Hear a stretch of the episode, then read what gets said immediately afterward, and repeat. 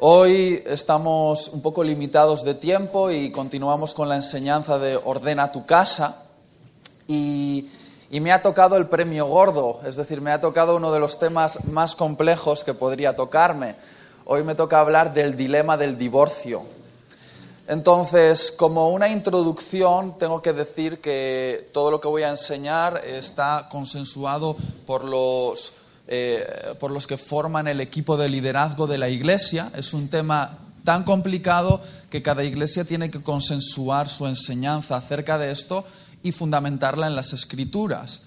Ahora, eh, lo que yo voy a exponer es los rasgos generales acerca de lo que Jesús dijo de este tema, pero queremos dejar desde el principio bien claro que cada caso específico ha de tratarse con la consejería y dirección del equipo de liderazgo. Y más en un mundo de caos, donde las familias están en un caos total, eh, matrimonios que no son matrimonios, divorcios, eh, múltiples parejas, una en un país, otra en otro, y todo el caos con el que nos encontramos eh, de, la vieja vida y, la nueva vida en Cristo y qué hacemos con eso antiguo y demás, cada caso debe ser tratado con la dirección del liderazgo. ¿Está bien?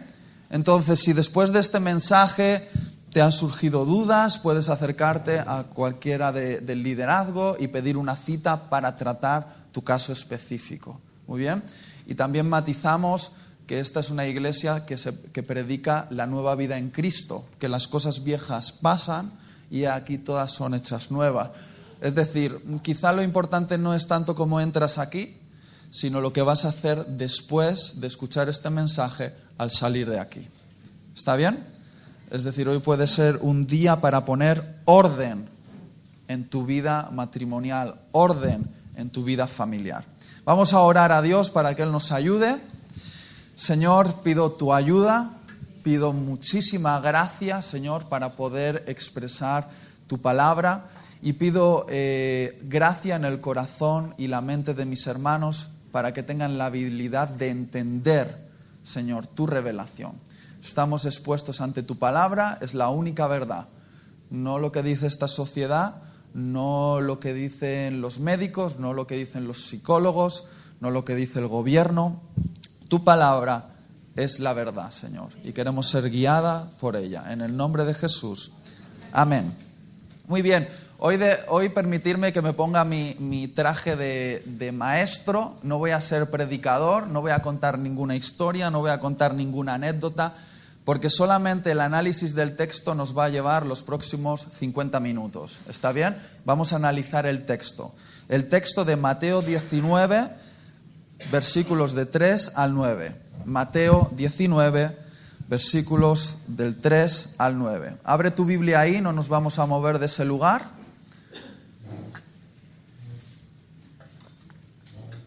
Podemos seguirlo aquí en la pantalla, dice así.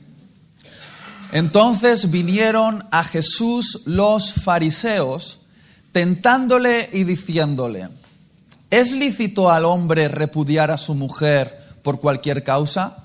Repudiar es una forma de decir divorciarse de ella. Él respondiendo les dijo, ¿no habéis leído que el que los hizo al principio, varón y hembra los hizo? Y dijo, por esto el hombre dejará padre y madre y se unirá a su mujer y los dos serán una sola carne. Así que no son ya más dos, sino una sola carne. Por lo tanto, lo que Dios juntó no lo separa el hombre. Le dijeron, ¿por qué pues mandó Moisés dar carta de divorcio y repudiarla? Él les dijo, por la dureza de vuestro corazón, Moisés os permitió repudiar a vuestras mujeres, mas al principio no fue así. Y yo os digo que cualquiera que repudia a su mujer, salvo por causa de fornicación, y se casa con otra, adultera. Y el que se casa con la repudiada, adultera. Muy bien, comenzamos en el versículo 3 con la pregunta. La pregunta que los fariseos le hacen a Jesús es esta. ¿Es lícito al hombre repudiar a su mujer por cualquier causa? Esta pregunta es precedida, según el Evangelio, por esta aclaración. le hicieron esta pregunta para tentar a Jesús. ¿Qué significa la palabra tentar? Es otra forma de decir para poner una trampa a Jesús. Los fariseos vinieron, expusieron esta pregunta a Jesús para ponerle una trampa. ¿Por qué era una trampa? Porque en aquella época el tema del divorcio era uno de los temas más cuestionados en la cultura judía y existían diferentes escuelas rabínicas con diferentes posiciones acerca de si se podría uno divorciar de su mujer o no y en qué casos, desde las más restrictivas a las más liberales. Algunas de ellas decían incluso que tú podías divorciarte de tu mujer si te quemaba la comida. Esto es historia. Entonces, cuando le están intentando eh, poner a prueba, tentarle o ponerle una trampa, lo que querían es que Jesús se identificase con una de las escuelas, para de esta forma ponerle en conflicto con las demás. Lo que no entendían es que Jesús no se pondría de acuerdo con ninguna de las escuelas. A él no le importaba ponerse en desacuerdo con todas ellas y ponerse de acuerdo con el plan original de Dios. Él no se refiere a ningún rabino, sino que él se refiere a Dios mismo y a su plan original y se lo describe, poniéndose entonces en contra de todas las escuelas, ¿está bien? Y evidenciando el plan de su padre para el matrimonio. Y comienza un poquito eh, eh, eh, la aventura, esta discusión entre Jesús y los fariseos de esta manera, con esta tensión. Pero esta tensión no se terminó con Jesús, sino que continúa hoy en día en nuestras iglesias. Eh, yo soy una persona un poquito analítica y he buscado cuántas tendencias acerca del matrimonio y el divorcio existen en las iglesias actuales, sobre todo en Occidente, y he encontrado cuatro. Son estas cuatro tendencias. La primera es la liberal, que permite el divorcio y el nuevo casamiento en cualquier momento, para cualquier persona, por cualquier causa. La segunda es la más restrictiva, que no permite el divorcio y nuevo casamiento en ningún caso, para ninguna persona y en ninguna circunstancia. Os doy una pista, esta iglesia no cree ninguna de esas dos. ¿Está bien? No creemos ni el caso más liberal ni el caso más restrictivo. Creemos que ninguno de los dos tiene eh, fundamento bíblico suficiente como para creer una de esas dos. Sin embargo, el debate se encuentra entre las otras dos, la tres y la cuatro. Una de ellas permite el divorcio bajo algunas circunstancias específicas, pero nunca el nuevo casamiento. Y la cuarta permite el divorcio y nuevas nupcias bajo algunas circunstancias específicas. Para dejar claro y no dejar un halo de misterio hasta el final, diré que la Iglesia Sion considera el punto número cuatro. Nosotros creemos que el divorcio y el nuevo casamiento está permitido por Dios pero solo en unas circunstancias muy concretas. ¿Está bien? Esa es la posición. Ahora, ¿cómo vamos a dividir el texto? Lo vamos a dividir en tres secciones. Este texto, desde mi estudio personal, primero habla del diseño original de Dios para el matrimonio, del versículos 4 al 6. Después Jesús eh, habla acerca del deterioro del diseño original del matrimonio a causa de la dureza del corazón, del 7 al 8. Y en el punto número tres, que esperamos llegar con vida a ese punto número tres porque es el más importante, se habla de la cláusula de excepción dada por Jesús para el divorcio. Y realmente lo que más probablemente te interesa conocer es el punto número tres. Pero para que yo te dé el postrecillo, primero tienes que comerte el plato principal. Porque sin los otros dos puntos primero no podrás entender el tercero. ¿Está bien? Vamos a analizar el primer punto, el diseño original de Dios para el matrimonio, que es esta parte del texto. Vamos a ir línea por línea. Cuatro subpuntos en esta primera parte del texto. El primero es el siguiente. Adelante. Él respondiendo les dijo, ¿no habéis leído que el que los hizo al principio? Paramos ahí. Jesús solamente con esta frase está ya remarcando dos cosas. Lo primero es que el matrimonio fue idea de Dios. Y lo segundo es que fue la primera institución que Dios creó. Que el matrimonio es idea de Dios queda patente solamente al tomar uno de estos, este, de estos libros, que se llama como la Biblia. ¿Con qué comienza este libro? Con una boda. ¿Con qué termina este, este libro? con una boda. Es decir, si para Dios no fuesen importantes los matrimonios, ¿tú crees que Él empezaría su libro sagrado con, el, con la boda de Adán y Eva y lo terminaría con la boda de la, de la Iglesia y Jesucristo? Es decir, las bodas es un asunto importante para Dios. Eh, y, nos damos cuenta de que a, diferencia de esta sociedad, para Dios el matrimonio no solamente es una cosa sentimental, para Dios el matrimonio es una promesa, es un pacto. Según la Biblia, el matrimonio no se basa solo en el amor romántico, tiene que contenerlo, pero no se basa solo en eso, sino que el matrimonio se basa en lo que uno está dispuesto a perder para ganar a la otra persona. Y el matrimonio se refleja perfectamente en su esencia en la relación de Jesucristo con la humanidad. Cuando yo veo a Jesús pasando por la cruz, yo veo a un hombre que por su mujer, la iglesia, está dispuesto a perder toda su sangre para ganarla a ella. Y no estoy hablando de que el matrimonio existe para sufrir y para que te maltraten, pero no nos engañemos, el matrimonio tampoco existe solo para hacerte feliz. El matrimonio es una mezcla de dolor y felicidad en un equilibrio perfecto, difícil de entender para nuestra sociedad. Porque el, el, matrimonio es sacrificio. Un sacrificio que se hace por amor a la otra persona. Y obviamente ese sacrificio tiene que ser bidireccional. Si solo se sacrifica una de las dos partes, algo no está funcionando bien.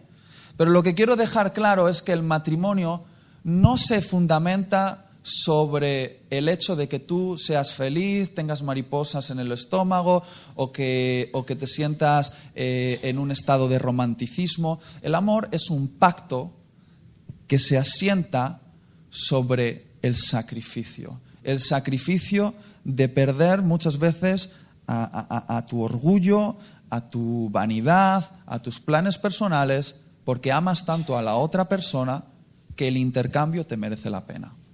¿Me, estoy explicando hasta aquí? Entonces es una mezcla de dolor y felicidad, y no me entendáis mal, no estoy diciendo que estéis ahí para que alguien os maltrate, ¿vale? No estamos ah, diciendo esto, pero tampoco entiendas el matrimonio como solamente el hecho de, de ser feliz constantemente. Significa sacrificio, lo vemos en la historia de Jesús. Y lo segundo interesante de este punto es que cuando Dios creó eh, eh, el universo, dijo, todo es bueno. Pero miró a Adán, que estaba solo, y dijo, no, esto no es bueno. Fíjate lo, que dijo. Dijo, no es bueno que el hombre esté solo. O sea, creó las cucarachas y dijo, esto es bueno. Pero cuando vio al hombre solo, dijo, esto no es bueno. Lo único bueno que, lo único que no era bueno que creó Dios fue la soledad del hombre. Entonces le creó su ayuda idónea, la mujer. Y no sé si te das cuenta de que la única institución que Dios creó antes de la caída fue el matrimonio. No creó ni instituciones religiosas, ni políticas, ni civiles antes de la caída.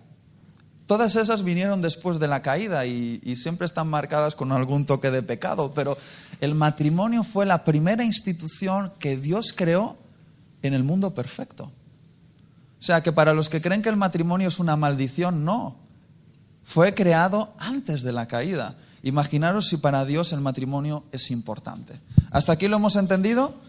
Punto 2. Siguiente. Varón y hembra los hizo y dijo, por esto el hombre dejará padre y madre y se unirá a su mujer. En este texto yo descubro otras tres cosas, solo aquí. Lo primero es que Jesús está definiendo el matrimonio. Y lo está definiendo como una unión monógama y heterosexual. A ver si nos entendemos. Según Jesús, el matrimonio tiene que ser entre un solo hombre y una sola mujer y siempre entre dos personas de diferente sexo. No cabe otra posibilidad. No es entre muchos hombres y muchas mujeres, ni entre hombre y hombre, mujer y mujer. Es monógamo y heterosexual. Esa es la definición que Jesús da, claramente. Y quien quiera encontrar en la Biblia argumentación para los matrimonios homosexuales tendrá que tergiversar mucho el texto para encontrarlo. Ahora, alguno puede llegar aquí al punto, bueno, pero y tiene, en el Antiguo Testamento sí existía la poligamia. Muy bien, la poligamia fue resultado de la dureza del corazón, exactamente igual que el divorcio. Después hablaremos de esto. Y, no fueron nunca mandatos de Dios, fueron concesiones de Dios, que es diferente. A veces Dios tiene una voluntad permisiva, permite cosas porque la humanidad no está lista para vivir en su plan original debido al pecado. Entonces, eh, es monógama y heterosexual. Y además hay un punto ahí, como el hombre y la mujer tienen que dejar padre y madre, tiene que ocurrir esta unión en la edad adulta. Ahora, ¿la edad adulta es a los 18 años? No, esos 18 años lo hemos establecido nosotros eh, desde nuestra concepción social. Pero tiene que ocurrir el matrimonio cuando el hombre y la mujer están listos para abandonar eh, la casa del padre y de la madre y crear un nuevo núcleo familiar.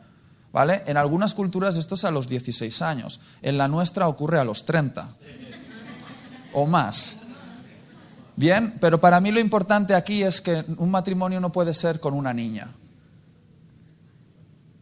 No puede ser con un niño, tiene que ser con una, con una persona que esté lista para crear un núcleo familiar nuevo, tiene que estar en una edad adulta. Por lo tanto, matrimonios que se hacen con niños que no están capacitados para eso también está prohibido por Dios. La ley de Dios prohíbe enfáticamente cosas como la, la poligamia, la unión homosexual, el incesto y la zoofilia.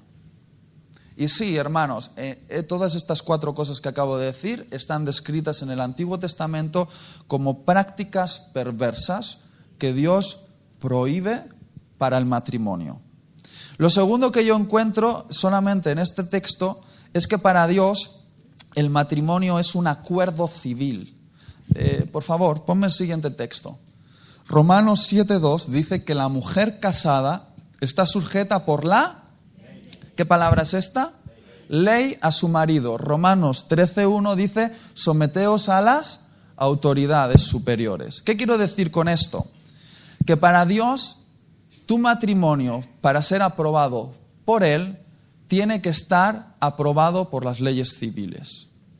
Dios no puede dar su sello de aprobación a tu matrimonio si solamente te casaste por la iglesia. Y cuando estoy hablando de casarte por la iglesia, estoy hablando que simplemente algunos les echaron los polvos mágicos, dijeron, estáis casados, amén, os bendecimos. Pero si tú no estás legalmente eh, aprobado por la ley como matrimonio, tú no eres un matrimonio aprobado y bendecido por Dios. Porque para Dios es más importante, fíjate lo que te voy a decir, estar en orden con la ley que casarte dentro de la iglesia. Te lo explico. Si tú vas al ayuntamiento, organizas todos los papeles y te casas legalmente, te estás casando delante de Dios, seas cristiano o no cristiano. Pero si vienes aquí, haces una ceremonia churrifly sin ningún tipo de vinculación legal, esto que hemos hecho aquí no puede aprobarte delante de Dios si no hay papeles legales por medio. ¿Me he explicado con suficiente claridad? Por lo tanto, si tú estás en una condición donde tus papeles no están legales, estás desobedeciendo a Dios como cristiano. Él no puede aprobar tu matrimonio si no está basado en la ley civil. ¿Me he explicado con suficiente claridad? Dime amén. Muy bien.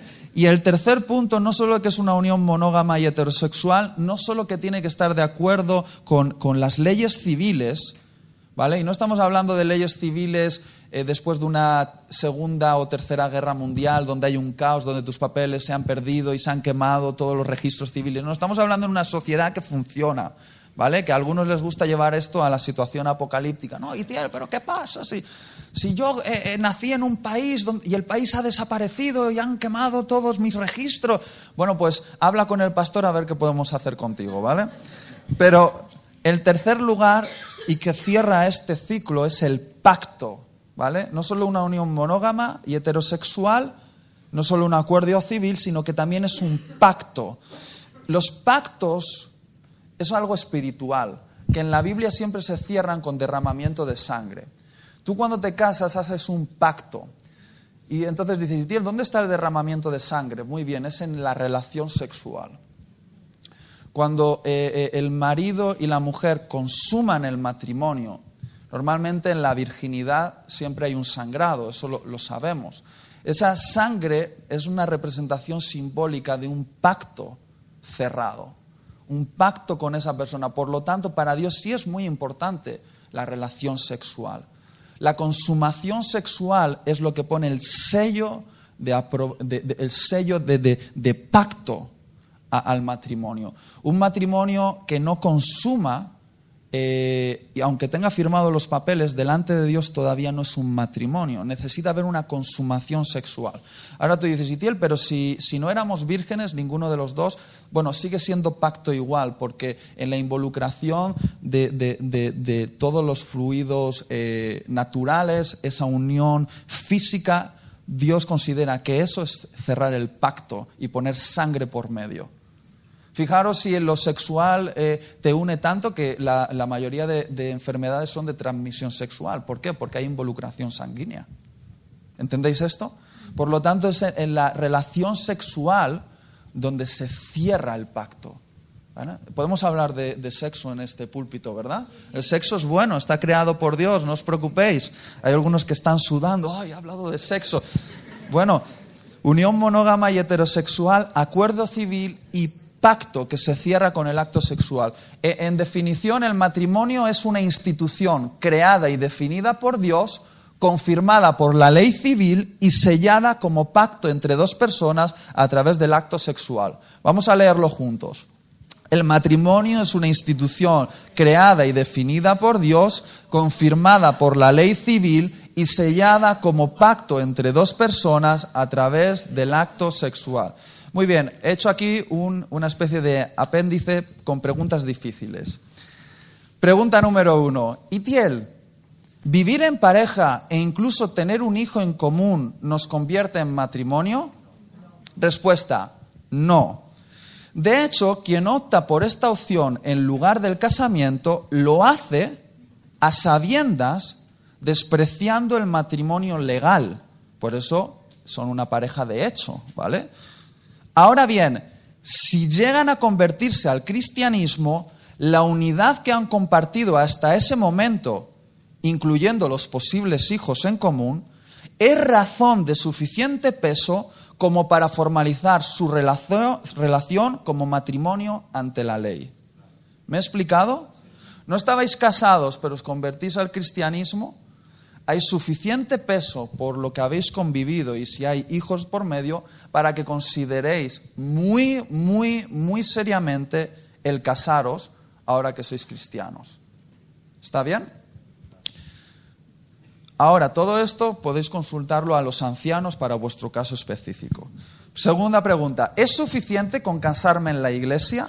Respuesta, no. Si te casas en la iglesia pero no legalizas el matrimonio frente a la ley civil, no estás casado frente a Dios. Sin embargo, si te casas frente a la ley civil pero no lo haces en la iglesia, sí estás casado frente a Dios.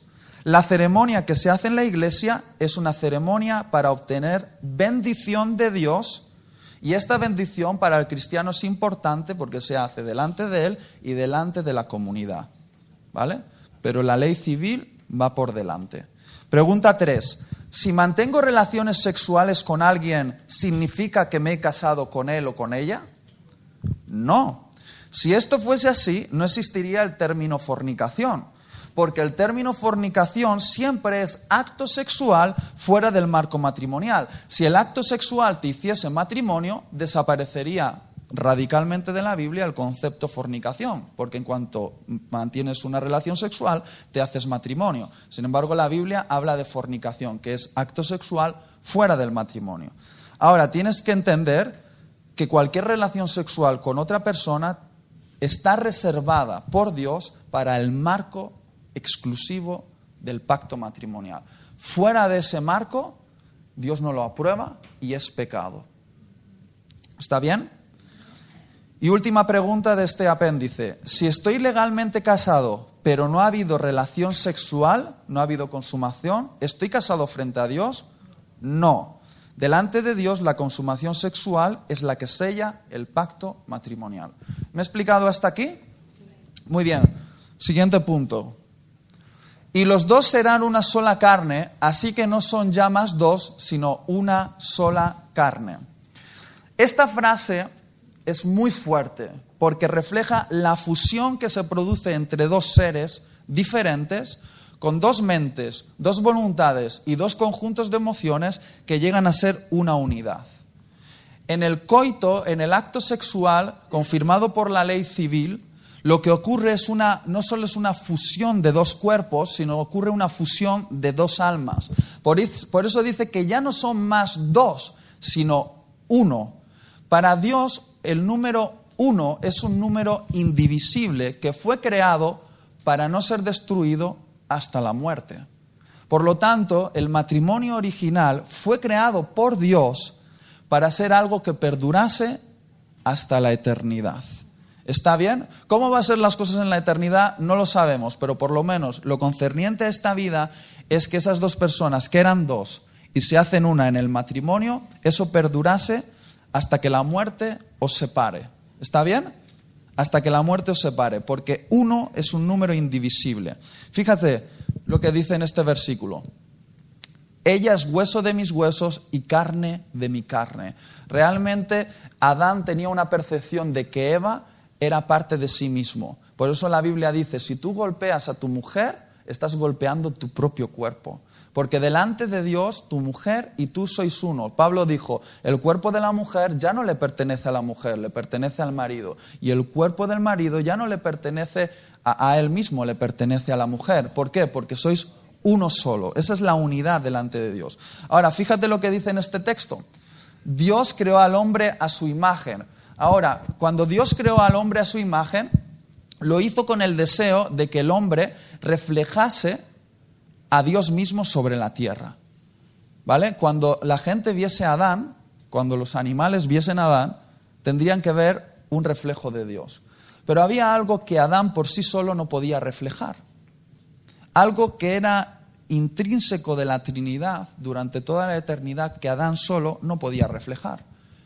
Entonces Adán estaba limitado en su reflejo de quién era Dios por estar solo. ¿Qué era aquello que Adán no podía reflejar de la Trinidad? La unidad. La Trinidad es la unidad perfecta del universo. Es una unidad tan perfecta que es uno, aunque son tres. Y esto es un misterio. En la, Trinidad no hay rangos ni posiciones, no es que uno es más importante que otro, es una, unidad tan perfecta que todos fluyen en una perfecta voluntad. Lo que quiere el Padre lo quiere el Hijo, lo que quiere el Espíritu lo quiere el Padre. Y, y hay un amor, hay una compenetración, hay una unidad tan perfecta que en realidad Él se presenta como un único Dios. Esto es un misterio, nuestra mente no lo puede entender.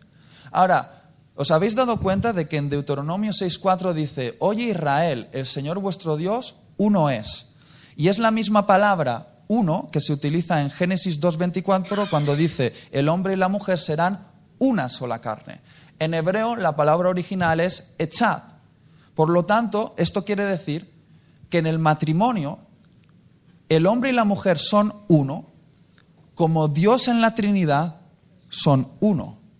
Por lo tanto, el matrimonio es el máximo reflejo de lo que Dios es sobre la tierra. Toma castaña. La soltería está muy bien, puede reflejar cosas de Dios. Y hay gente que está llamado a la, pues, a la soltería. Pero te diré una cosa, nunca se podrá comparar con un matrimonio que refleja de la forma más perfecta lo que es Dios.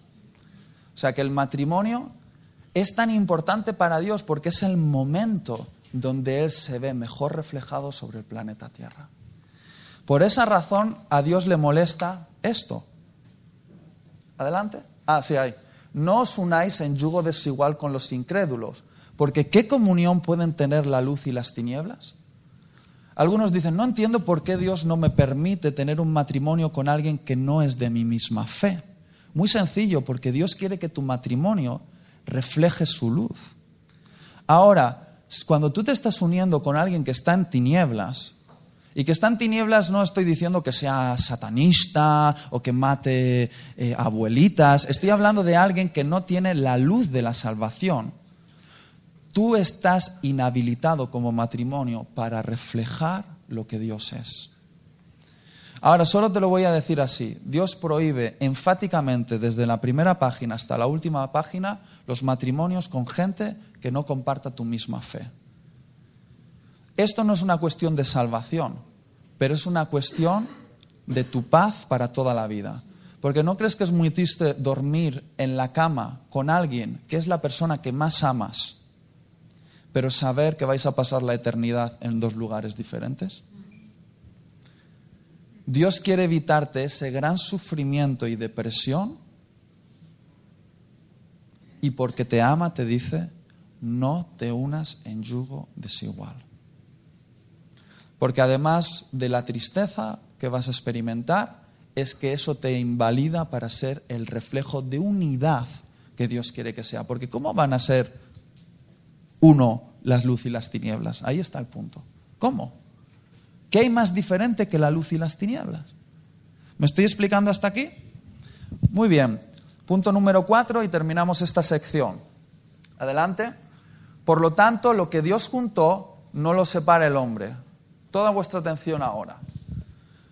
No sé cómo voy a poder ser más enfático en este punto. Podría gritar, podría rasgarme las vestiduras, pero por favor, no lo voy a hacer porque estoy muy blanquito y me da vergüenza. Pero quiero que entiendas que esta es la parte más importante de este punto. Dios está involucrado en el matrimonio. El hombre está involucrado en el divorcio. Te lo voy a volver a decir. Dios está involucrado en el matrimonio. El hombre está involucrado en el divorcio. Dios, lo que Él ha unido en el cielo, incluso cuando ese matrimonio no eran cristianos, pero se unieron, Él ha hecho algo en el cielo que Él ha unido y Él espera que aquí en la tierra nadie rompa esa unión. Fíjate lo que Dios siente por el divorcio. Malaquías 2.16. Atención, porque Jehová Dios de Israel ha dicho que aborrece el repudio.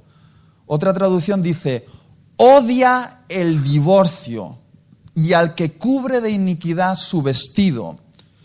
Dijo Jehová de los ejércitos, guardaos pues en vuestro espíritu y no seáis desleales. Fíjate lo que dice, guárdate en tu espíritu, no seas infiel, porque con tu mujer, con tu marido, eres uno.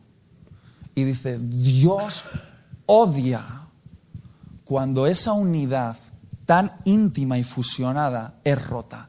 Lo odia con todo su corazón. El divorcio es algo que Dios odia. Y no puedo ser más enfático con esto, solo puedo decir que Él lo odia. Por lo tanto, ha de evitarse a, lo máximo, hasta la última consecuencia, ha de evitarse el divorcio, porque el divorcio siempre trae consigo múltiples males. Hijos que crecen en casas desestructuradas. El divorcio siempre incluye que una de las dos partes se ha rendido al pecado de alguna manera. El divorcio a veces incluye historias de violencia, historias de, mentiras, historias de infidelidades. El divorcio no viene por sí solo, el divorcio siempre viene envuelto en toda clase de males y Dios odia esto. Lo odia con todo su corazón. Muy bien, llegamos al punto 2. Adelante. Hemos visto el plan original de Dios. Él ama el matrimonio, odia el divorcio. Pero llegamos a este punto número 2, donde vemos el deterioro del diseño original del matrimonio a causa de la dureza del corazón del hombre. ¿Está bien? Entonces dice así, le dijeron, sí, sí, muy bien Jesús, hemos entendido el plan original, pero entonces ¿por qué mandó Moisés, que era la boca de Dios? ¿Está bien? ¿Por qué mandó Moisés dar carta de divorcio y repudiarla? Y él les dijo, espera, espera, no habéis entendido bien por la dureza de vuestro corazón, Moisés os permitió, di conmigo, permitir. repudiar a vuestras mujeres, mas al principio no fue así. ¿Veis estas dos palabras? ¿Cómo empezaron ellos? Dios mandó. ¿Qué dice Jesús? Moisés os permitió. ¿Es lo mismo mandar que permitir? No, son dos cosas diferentes. Ahora, para, para que nos expliquemos bien, voy a enseñaros el único texto al cual hacían referencia estos fariseos. Es el de Deuteronomio 24, es este. ¿Bien? Dice así, Moisés, de parte de Dios, dice, cuando alguno tomare mujer y se casare con ella, si no le agradare por haber hallado en ella alguna cosa indecente, di conmigo, cosa indecente, le escribirá carta de divorcio y se la entregará en su mano y la despedirá de su casa y salida de su casa podrá ir y casarse con otro hombre. Ahora, tenemos que tener en cuenta varios aspectos de este punto. Yo voy a decir concretamente tres para que entendáis lo que Moisés estaba diciendo aquí. Lo primero es que el mandamiento de Moisés no es una declaración de que Dios aprueba el divorcio, es una regulación de qué tiene que pasar cuando eso ocurre para proteger a la mujer. Dios no está diciendo aquí, divórciate. Si encuentras algo, divórciate, dice. Si os vais a divorciar porque habéis encontrado una causa, una cosa indecente en tu pareja, tenéis que hacer esto, carta de divorcio. Ahora, no entendemos esto de la carta de divorcio, os lo voy a explicar. En la época de Moisés la mujer era basura. Eran solo para tener hijos. Eran eh, objeto de mercadeo. Y toda mujer que era repudiada por su marido estaba condenada a la marginación y exclusión social. Y Dios en esta ley lo que hace es crear un marco de protección para el débil, para la mujer, porque ese es nuestro Dios. Siempre cuida de los débiles, siempre. Y le dijeron, dijo esto, si habéis encontrado algo indecente y como sois así, la tenéis que echar, ¿vale? Os permito esto, que llaméis legalmente a los, a, los, magistrados de la época y que delante de ellos deis a vuestra mujer una carta de repudio donde ponga concretamente por qué la echáis. Porque algunos las echaban simplemente porque se aburrían de ellas. Tiene que ser una cosa indecente, ¿vale? Y tiene que ser con testigos. Y cuando le estáis dando esta carta, queda evidente de que ella sale de, este, de esta unión no porque haya sido la adúltera, porque la adúltera las mataban. Con esta carta, ella era libre de volver a rehacer su vida matrimonial. Es decir, esa carta era un acto de misericordia de Dios para proteger a la mujer. Me estoy explicando con suficiente claridad, pero que Dios diese esa carta no significa que él estuviese diciendo divorciate, sino dijo, si lo vais a hacer, hacedlo protegiendo al débil. Ese es el punto número uno. Y por cierto, el concepto de una cosa, indecente no es una cosa cualquiera, ¿vale? Una cosa indecente en el original tendría que ser una cosa de bastante gravedad. Segundo, el segundo punto de esto, la respuesta de Jesús no está contradiciendo el mandato de Moisés, sino que le está dando la interpretación correcta. Eh, constantemente en el Sermón de la Montaña oís a Jesús esta frase. Oísteis que fue dicho, mas ahora yo os digo. ¿Qué está contradiciendo? ¿La ley? No, porque fíjate lo que dice Jesús. Dice, yo no he venido a anular la ley, sino a cumplirla. Entonces cuando dice, oísteis que fue dicho, ¿a quién se refiere? A la interpretación de los fariseos. Porque el problema no era lo que Dios había dicho, sino la interpretación de los fariseos. Y los fariseos, concretamente el fariseo Iliel, que no es Itiel, cuidado, Iliel, decía que tú podías dar carta de divorcio a tu mujer por estas causas de indecencia. Si se soltaba el cabello en público, si hablaba con otro hombre, si cocinaba con demasiada sal, si era estéril o no era capaz de darte un varón, si hablaba mal a la suegra. Es historia. Es historia. Por lo tanto, lo que Jesús está haciendo no es anular lo que Moisés dijo, está anulando la interpretación de los rabinos acerca de lo que Dios dijo. ¿Nos estamos eh, explicando con claridad? Último punto es este. Jesús aclara que Dios a través de Moisés no mandó repudiar a sus mujeres, sino que solo lo permitió y lo permitió por la dureza del corazón de un pueblo pecador. Pon conmigo esta palabra. Dureza de corazón significa rebelión constante. Quiere decir que en el plan original de Dios existía el divorcio, no, pero como el pueblo era terco y rebelde, para evitar males mayores, evitar males como que los hombres asesinasen a sus mujeres, aquí en nuestra sociedad occidental, "Ay, que- que esto no, no, no", nos parece lejos, pero eso ocurría.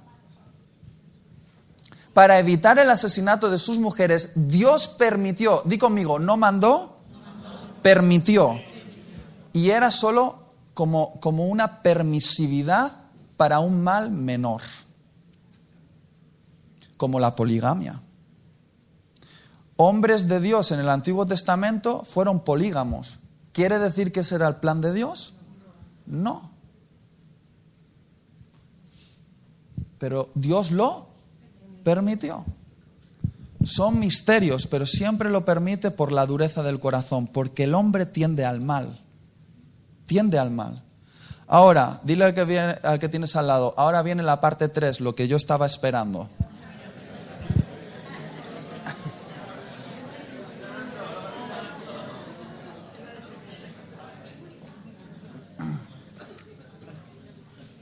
Muy bien.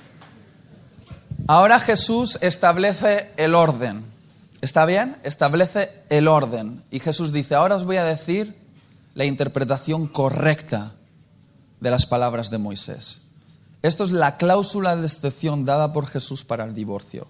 La única de toda la escritura. Desde el principio hasta el final solo aparece esta. Dice así, y yo os digo, dice Jesús, que cualquiera que repudia a su mujer, salvo por causa de fornicación, y se casa con otra, adultera. Y el que se casa con la repudiada, adultera. Ponme la definición. Necesito toda vuestra atención ahora, si no, la vamos a liar. ¿Está bien? El divorcio y nuevo casamiento solo es permitido por Dios en caso de fornicación de alguna de las dos partes, invalidando así el pacto matrimonial. Todo divorcio y nuevo casamiento producido por cualquier otra causa es visto por Dios como adulterio de los divorciados con sus nuevas parejas, ya que el pacto matrimonial no ha sido invalidado. Dos cosas voy a tratar de aquí. La, primera es la cláusula por fornicación deriva de la palabra griega porneía, que es una palabra muy amplia que se puede traducir en otras Biblias como inmoralidad sexual.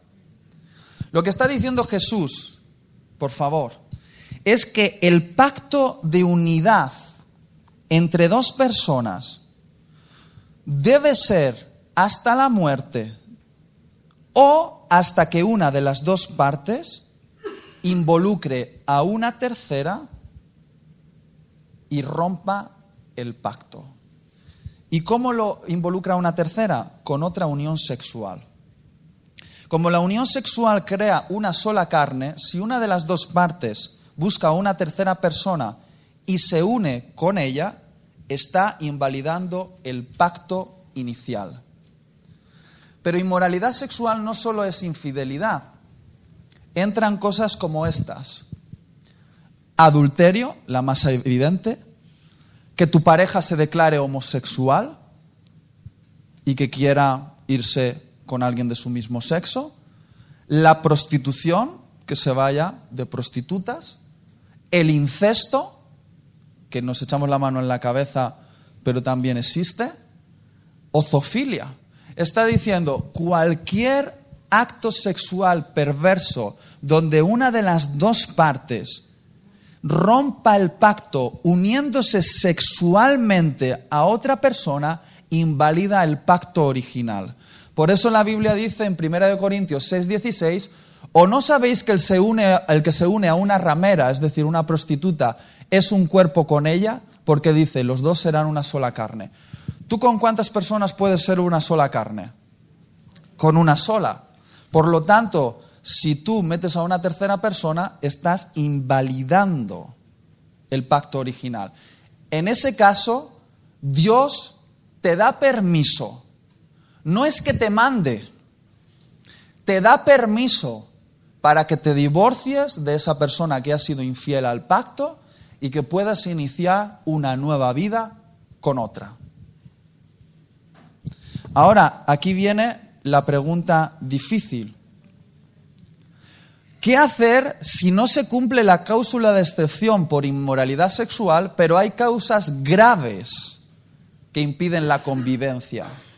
Ahora, cuando estoy hablando de causas graves que impiden la convivencia, me estoy refiriendo a maltrato, que una de las dos partes esté maltratando con violencia a la otra parte, que una de las dos partes eh, se gaste todo el dinero en tragaperras, que una de las dos partes sea un cocainómano. Es decir, no estoy hablando de, no, es que me deja los calcetines en un lugar donde no quiero, o ya somos incompatibles en caracteres.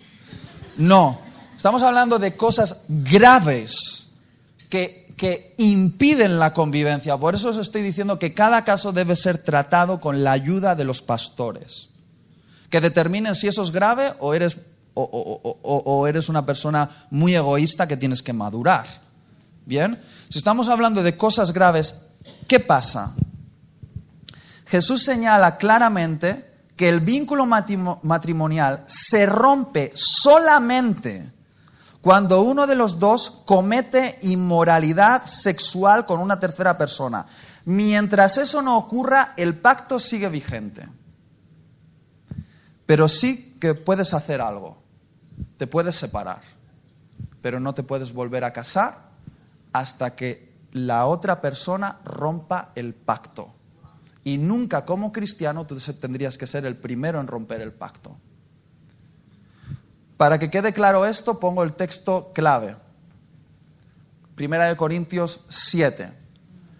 Pero a los que están unidos en matrimonio, mando no yo, sino el Señor, que la mujer no se separe del marido, y si se separa, quédese sin casar o reconcíliese con su marido y, el marido no abandone a la mujer. Y a los demás yo os digo, no el Señor.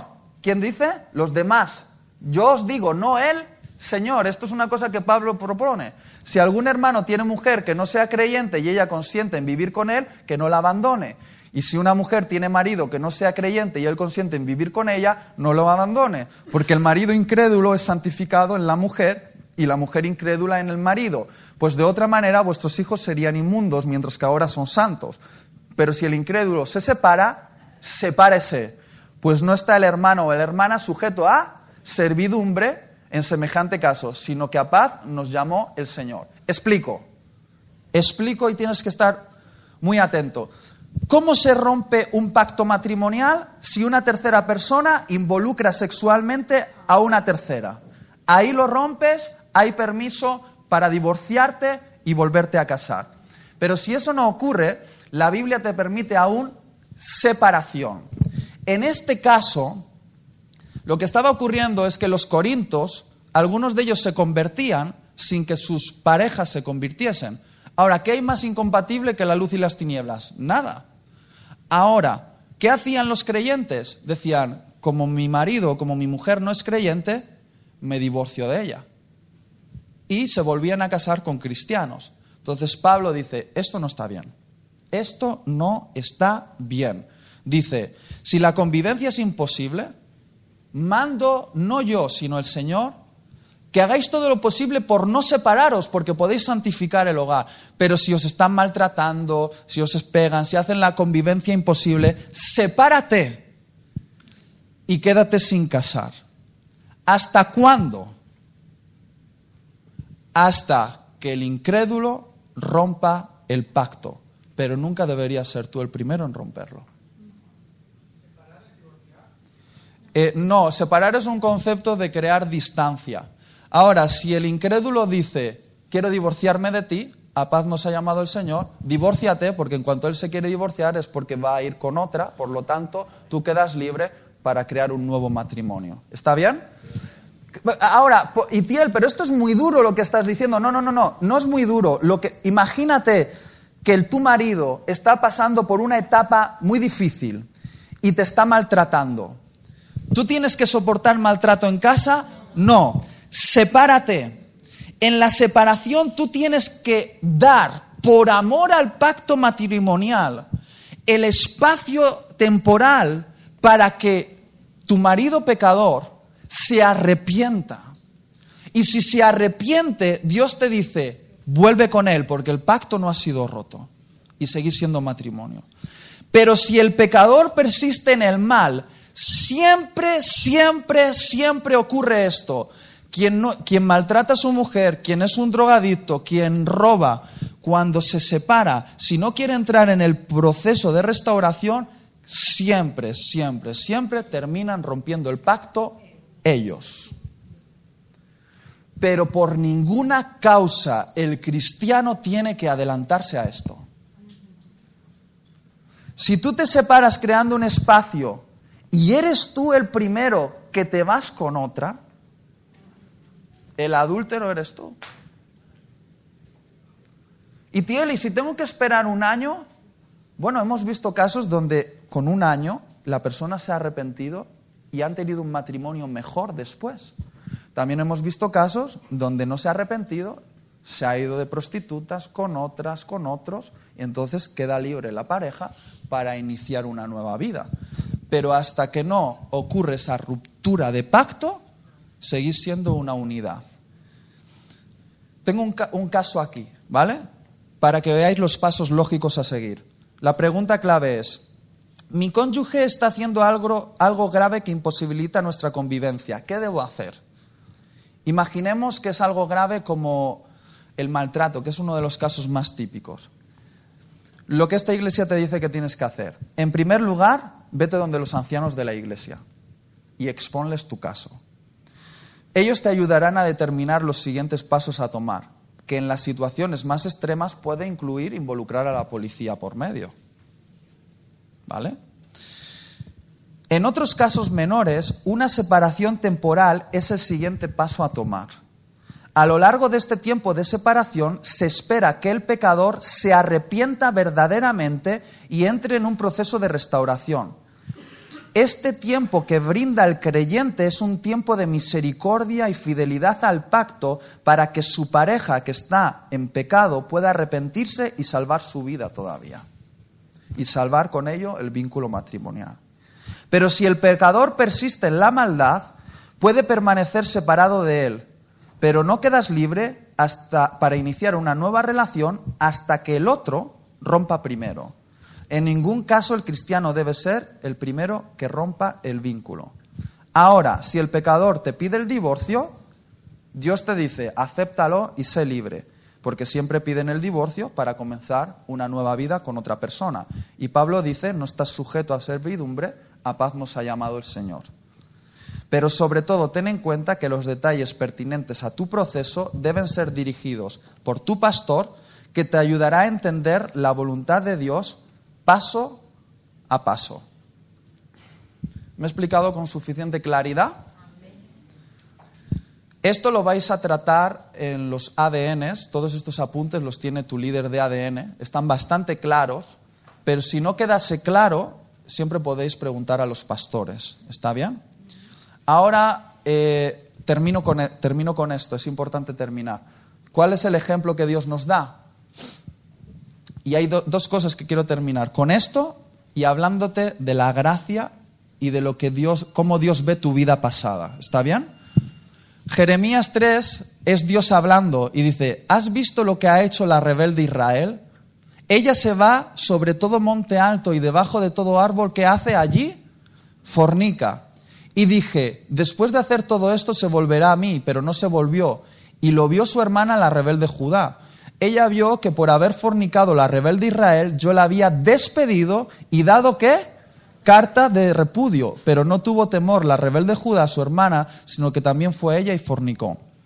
¿Dios se divorció alguna vez? Sí. ¿Qué ejemplo deberíamos seguir? El de Dios. Él estaba enamorado de una mujer con la que se casó en el monte Sinaí, que se llamaba Israel. El monte Sinaí era un contrato de boda. Dios decía, seré fiel y tú me debes ser fiel. El monte Sinaí fue una boda. Y simbólicamente, hasta con eh, eh, eh, la, cubierta que los judíos usan, todo lo que ocurrió en el monte Sinaí, los truenos, son trompetas, todo es una boda. Pero ¿qué hizo Israel? Fue infiel durante siglos fue infiel. ¿Cuántas veces le perdonó Dios? Muchas. Hasta que Dios llegó a un punto y dijo, hasta aquí nos divorciamos. Se divorció y envió a Israel a Babilonia. Y Dios se ha vuelto a casar con una mujer con vestido blanco. De momento está desposado. Pero viene para casarse. ¿Que somos quién? nosotros, la iglesia. Esto es muy fuerte, pero el ejemplo de Dios nos muestra de que el divorcio ha de ser evitado lo máximo posible. si tu marido o tu mujer están jugando contigo y están siendo infiel por, deporte, Dios no te dice que tienes que vivir en servidumbre, te da permiso para que te divorcies y te vuelvas a casar. Pero te digo una cosa, el camino de Dios el camino más alto y el camino que nos permite la gracia es el perdón. Y cuando un marido o una mujer viene arrepentido, sinceramente, aunque es el camino más difícil, Dios nos invita a seguir su ejemplo. ¿Está bien? Las preguntas claves serían estas, y termino con ellas. Si has sorprendido a tu cónyuge en infidelidad y muestras señales de verdadero arrepentimiento, ¿qué debo hacer? La Biblia dice, eres libre para divorciarte, pero Dios te invita con su ejemplo a extender perdón a tu cónyuge y comenzar un proceso de restauración. El resultado, si él se ha arrepentido de verdad o ella se ha arrepentido de verdad, es que tu matrimonio puede ser fortalecido y bendecido por Dios. Lucha por tu matrimonio.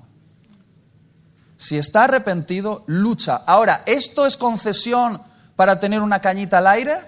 No, no. Porque el daño que estás haciendo a tu pareja cuando le eres infiel es un daño en un, en un minuto, pero que restaurarlo cuesta años. Años. Años. Por lo tanto, no es una, un permiso para una cañita al aire que seamos cristianos, pero el, el cristianismo nos enseña el camino del perdón. Y nosotros en una sociedad de divorcio express luchamos por los matrimonios. ¿Está bien? Segunda pregunta, si mi cónyuge persiste en alguna práctica pecaminosa que no sea de inmoralidad sexual, pero que dificulta el matrimonio, ¿qué debo hacer? En primer lugar, confronta esa práctica contando con, ayuda de los ancianos de la iglesia, pero además Dios te permite una separación temporal para que os dediquéis a la oración y a la resolución de, las prácticas destructivas de forma individual. Pero esto debe ser una separación temporal que no induzca a tu cónyuge a la inmoralidad sexual.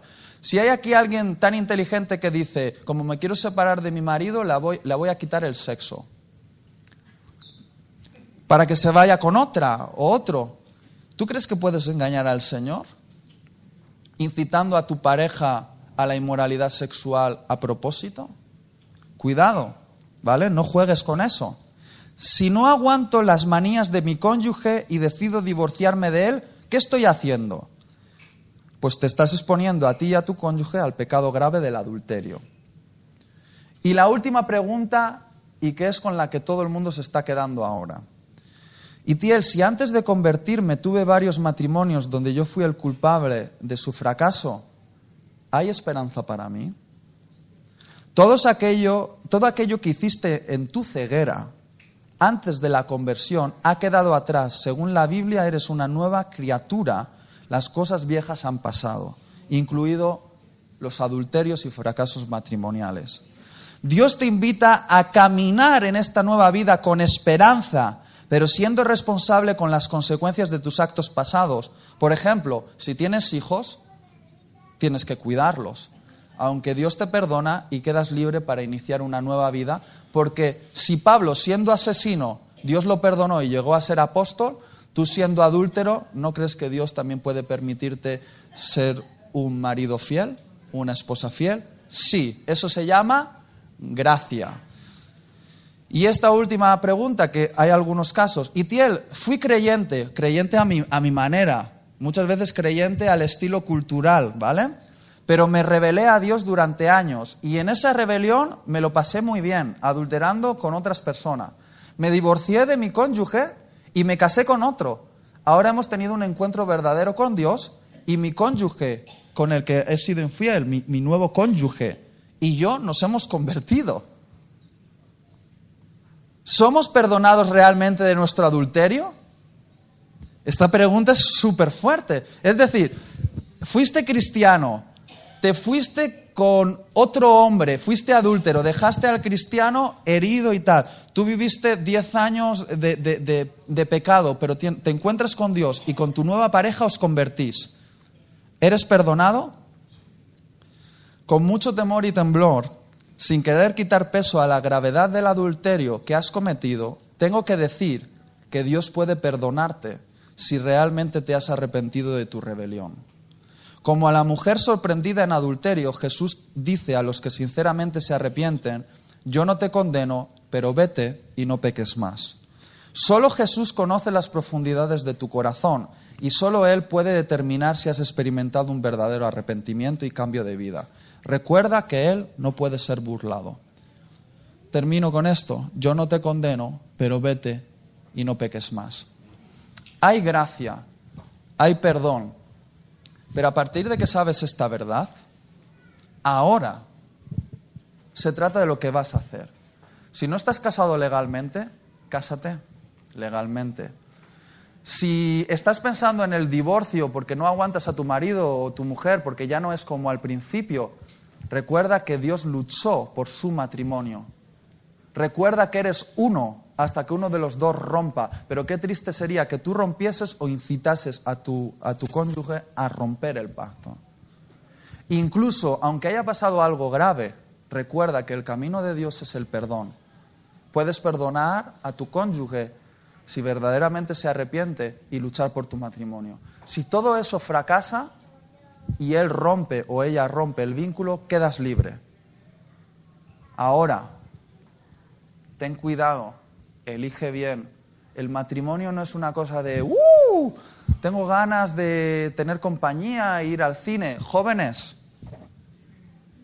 casarte solo porque quieres tener una relación sexual es una muy mala idea. Esa persona delante de Dios es la persona con la que deberías morir. Elige bien, dedica tiempo a la elección. ¿Está bien? Es una de las decisiones más importantes de tu vida.